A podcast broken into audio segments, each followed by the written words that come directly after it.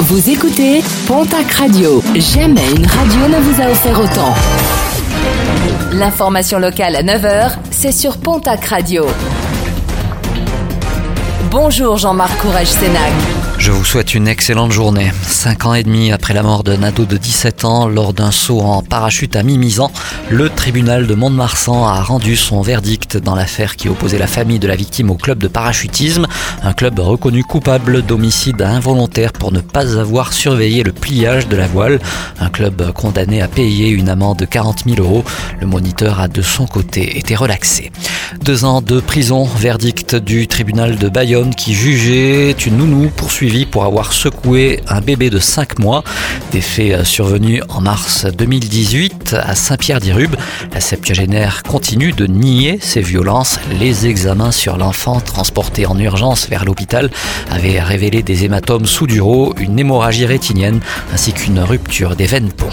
Direction la case tribunal pour les deux individus dernièrement interpellés sur le secteur de Bagnères de Bigorre suite à une multiplication des vols de batteries sur des engins agricoles et des clôtures agricoles. Deux jeunes impliqués dans une dizaine de faits et qui comparaîtront en août prochain devant le tribunal de Tarbes.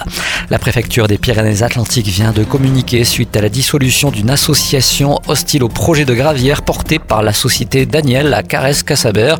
Une association sans aucune activité entre 2002 et 2015, justifie le préfet Eric Spitz, qui rappelle par ailleurs que 41 associations ont été dissoutes pour les mêmes raisons depuis 2017 dans le département. Pour le président de l'association, cette décision a été prise en raison de l'opposition de ses membres au projet de gravière. Toujours impraticable, la rive gauche des berges de la Dour à Tarbes reste toujours partiellement fermée entre le pont Alstom et le palais des sports du quai de la Dour.